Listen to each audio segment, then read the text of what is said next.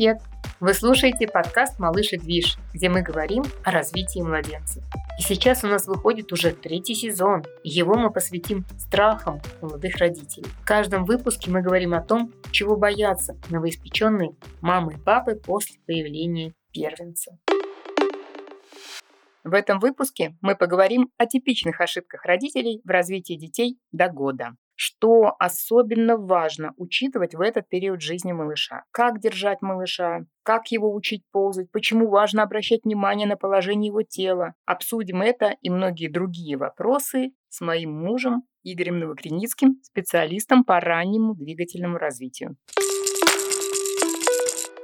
Я бы поговорила для начала про то, как малыша поднимать, потому что в свое время для меня это было прям откровение. И с Никой, и с Машей я начинала делать это неверно. Вот, а оказалось, в общем-то, достаточно просто ларчик открывался. Но в роддомах, вот, ни в первом с Машей, ни во втором с Никой мне не показывали это. В чем там нюанс? Э, нюансы в том, что когда у нас малыш только родился, естественно, мама, ну, естественно, и, конечно, и папа, и близкие, все э, очень относятся трепетно к этому маленькому комочку, который требует защиты, нежности. Поэтому родители привыкают трепетно поднимать малыша. Аккуратно, мягонько его берут, поддерживают головку, приподнимают все, все нежно, медленно. И вы знаете, вот это отношение, оно как бы так и остается к малышу. Но у нас ребенок-то растет, развивается, мышцы его крепнут, и поэтому со временем нужно менять подъем ребенка с поверхности. То есть очень частая ошибка в том, что родители ребенку там уже 3-4 месяца,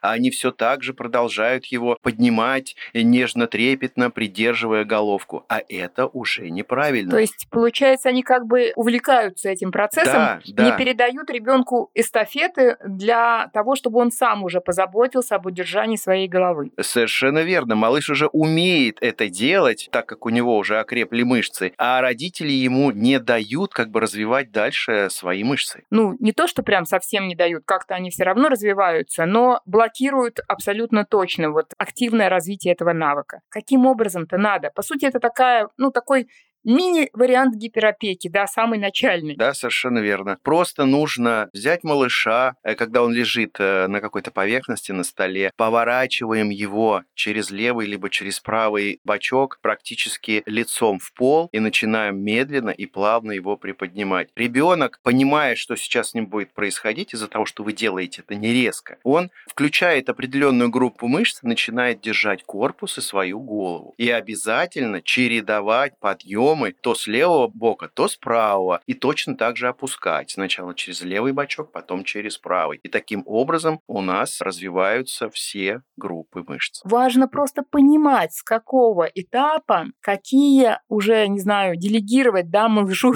полномочия в заботе о его собственном теле. Вот с какого момента мы можем уже начинать поднимать через бочок, когда личико смотрит в пол? Примерно с двух с половиной месяцев малыш уже может потихонечку включать определенную группу мышц, чтобы удерживать свою голову, ну, естественно, свой корпус. Да, мы здесь сейчас говорим в формате устном, да, подкасты все-таки мы не можем вам показать, поэтому мы вот так, ну, если так можно сказать, страхуемся и даем вам уже возраст два с половиной месяца. На самом деле те мамы, которые занимаются у нас на курсе, которые видят урок и могут с экспертом-массажистом проговорить, показать там, ну, как они это делают сначала на кукле. Они э, уже практикуют этот навык, я не знаю, да, с месяца, с трех недель, да, все зависит от ребенка, насколько он крепенький. Конечно, каждый малыш индивидуален в своем развитии, и поэтому, когда ребенка мама видит, трогает каждый день, она прекрасно э, поймет, справится он с определенной нагрузкой или нет. Поэтому то, что здесь Игорь говорит с двух с половиной месяцев, вообще можно и с месяца. Но желательно все-таки оценить ребенка и делать это поднимание верно. Ну, здесь, к сожалению, вот больше, чем мы описали,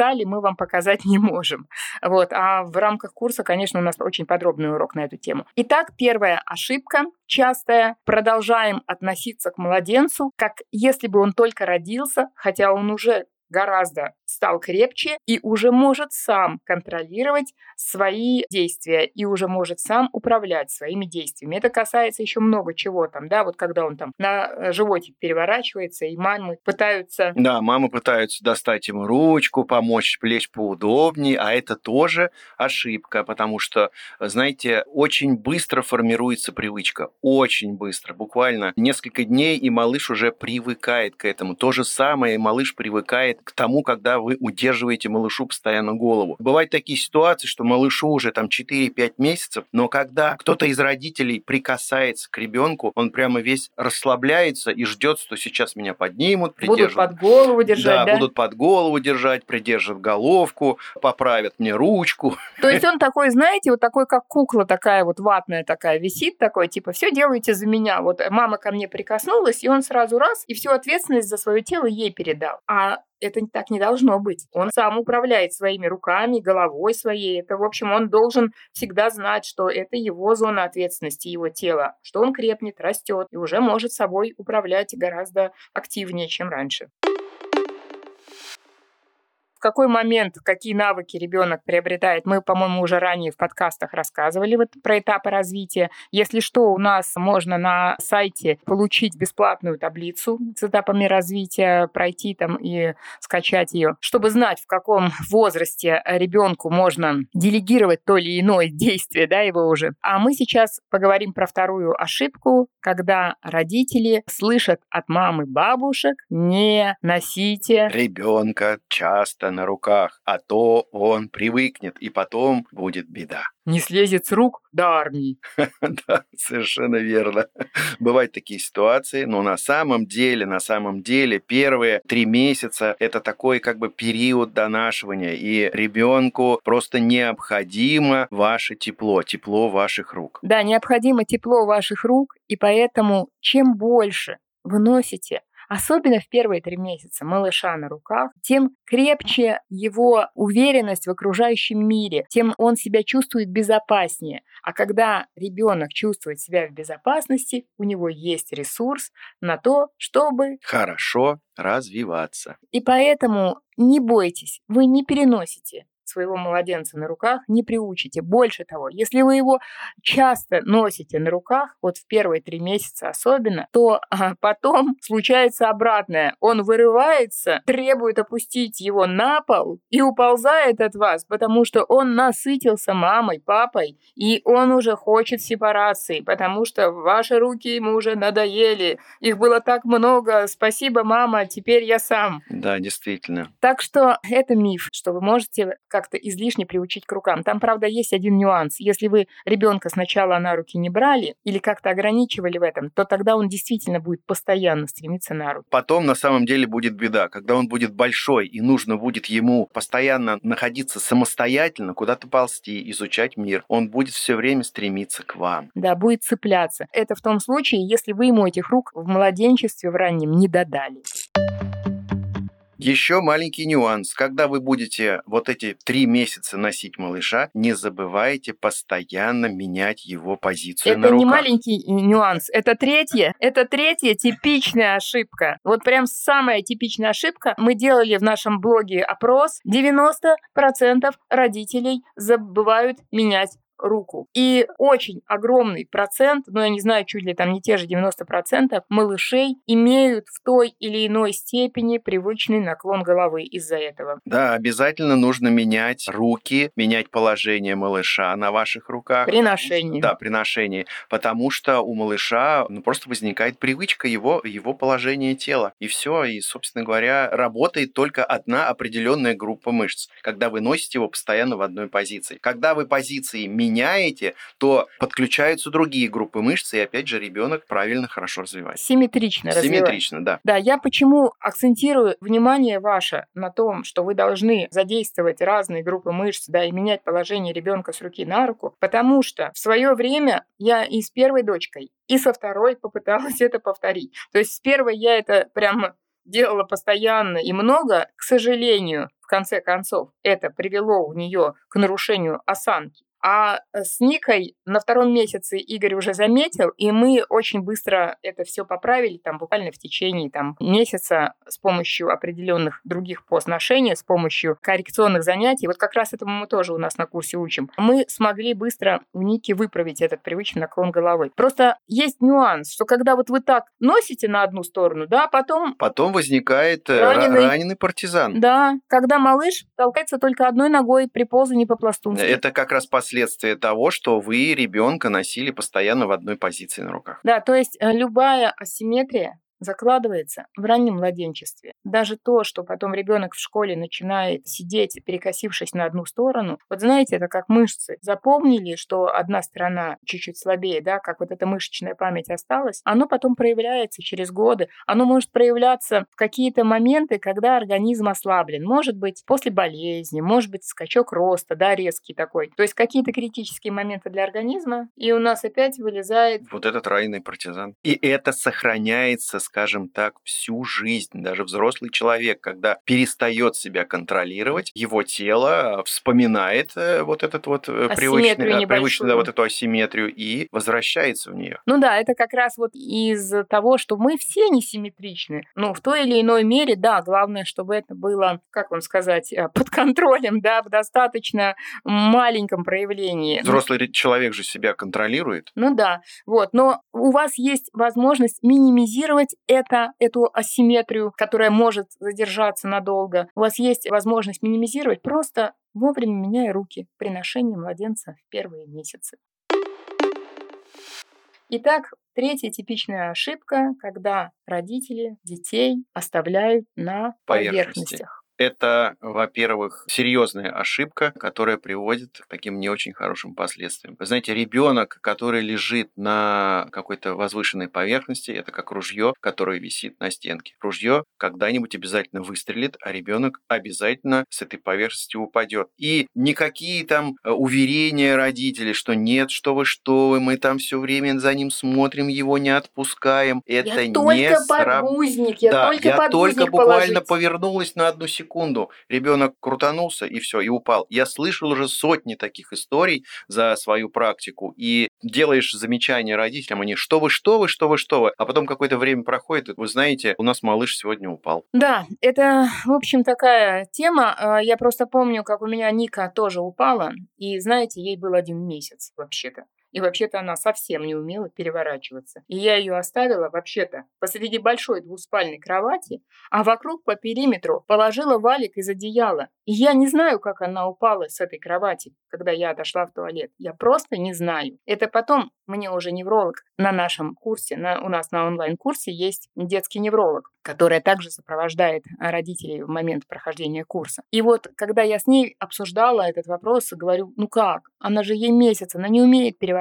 Она говорит, бывают ситуации, когда малыш, вот такой маленький, реагирует на какой-то раздражитель. Может быть, вот то, что я выбегала из комнаты, быстро мелькнуло у нее перед глазами, и она реагирует всем телом. То есть ее как бы всем телом ее подбрасывает, что ли, да? То есть неосознанный вот... переворот. Да, и вот случился этот неосознанный переворот, и я просто выбежала из комнаты, я же хотела как побыстрее, и слышу такой стук. Ой, меня вообще просто, не знаю, это вот она упала на пол, и мне казалось, что это мое сердце упало на пол. И вообще это было, конечно, я вбегаю обратно в комнату, она упала вот так вот лицом вниз, лбом вниз, плашмя. В общем, я вспоминаю это прям, не знаю, с дрожью с какой-то такой внутренней. Поэтому, если вы хотите куда-то отойти, просто положите малыша на пол, и все, и идите себе спокойно. Да, когда Ники был месяц, я вообще про пол еще даже близко не думала, и ну вот так вот было, да. Слава богу, все прошло абсолютно без последствий, но такая ситуация была. Поэтому пеленальники, разложенные широкие диваны с валиком по периметру, с придвинутыми стульями, вообще вот просто на пол. Положите на пол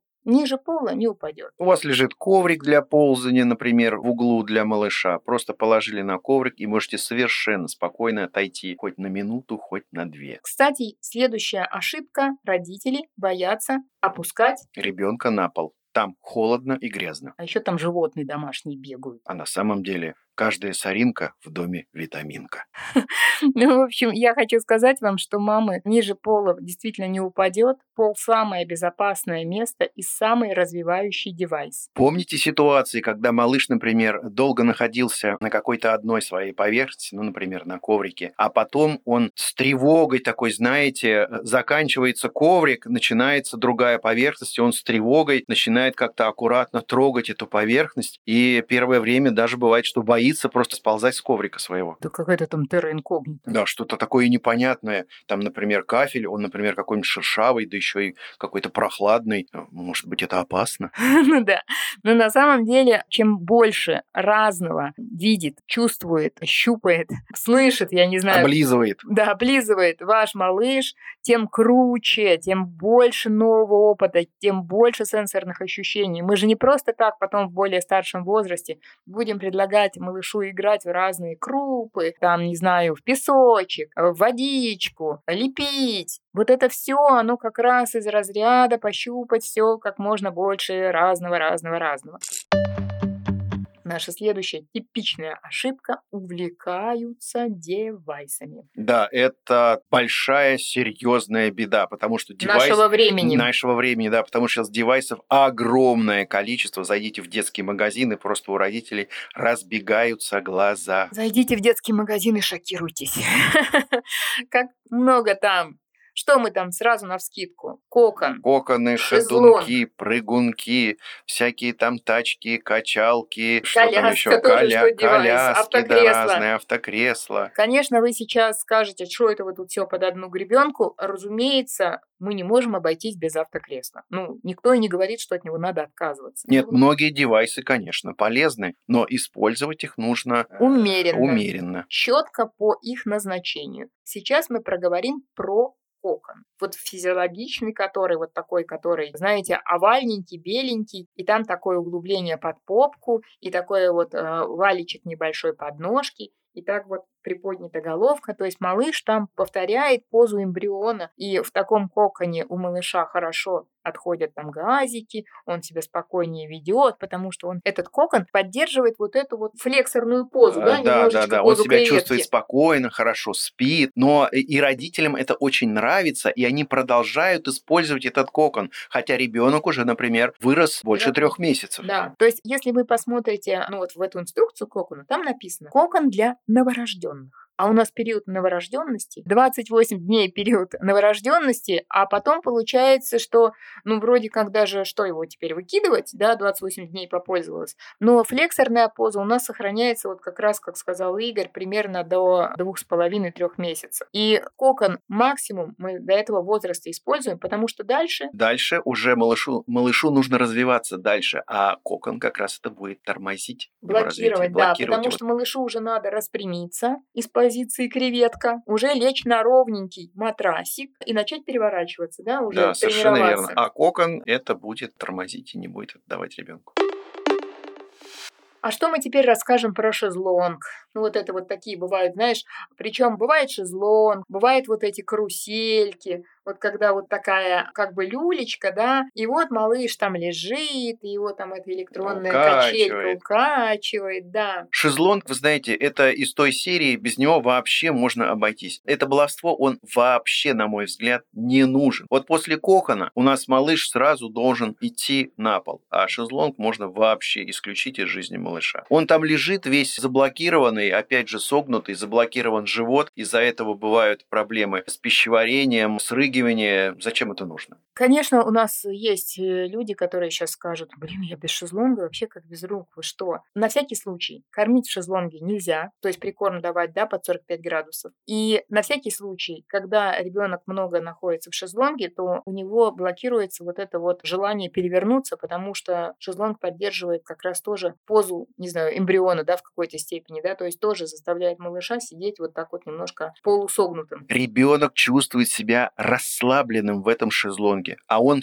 как раз сейчас должен двигаться, должен работать мышцами, а шезлонг расслабляет его, и поэтому, опять же, получается задержка в развитии. Ну, не прямо, чтобы, конечно, прям ужас-ужас, но если ребенка часто держат в шезлонге, то это вообще ничего хорошего. С трех-четырех месяцев постепенно начинаем опускать на пол, приучать, конечно же, не сразу на там на 2 часа, грубо говоря, там сначала там на 5 минут и так далее. Но пол абсолютно более развивающая среда, абсолютно точно, чем шезлонг. То же самое можно сказать у нас, наверное, и про увлечение вот так автокреслами. Знаете, такие бывают автокресла, которые можно ставить прямо на шасси. Автокресло, колясочка так. Да, ну как это, автолюлька такая, да. Да, вот, я, может, ошибаюсь, но, в общем, вот то, что можно ставить на шасси, и многие родители поставила, достала ребенка из машины, поставила, оно хорошо, чтобы донести малыша из пункта А в пункт Б, например, в поликлинике к врачу доехать, да, вот так на колесик. Но не для того, чтобы гулять по торговому центру или по улице там часа два. Да, многочасовые прогулки в автокресле лучше делать не стоит. Потому что автокресло, оно, ну как вам сказать, это вынужденное положение ребенка, да, вот тоже от такого немножечко получается скрюченного, на время его поездки в машине. Это для безопасности самый оптимальный вариант, и мы вынуждены, да, в какой-то степени блокировать ребенка на то время, пока он находится в машине, пока вы едете. Но но как только вы приехали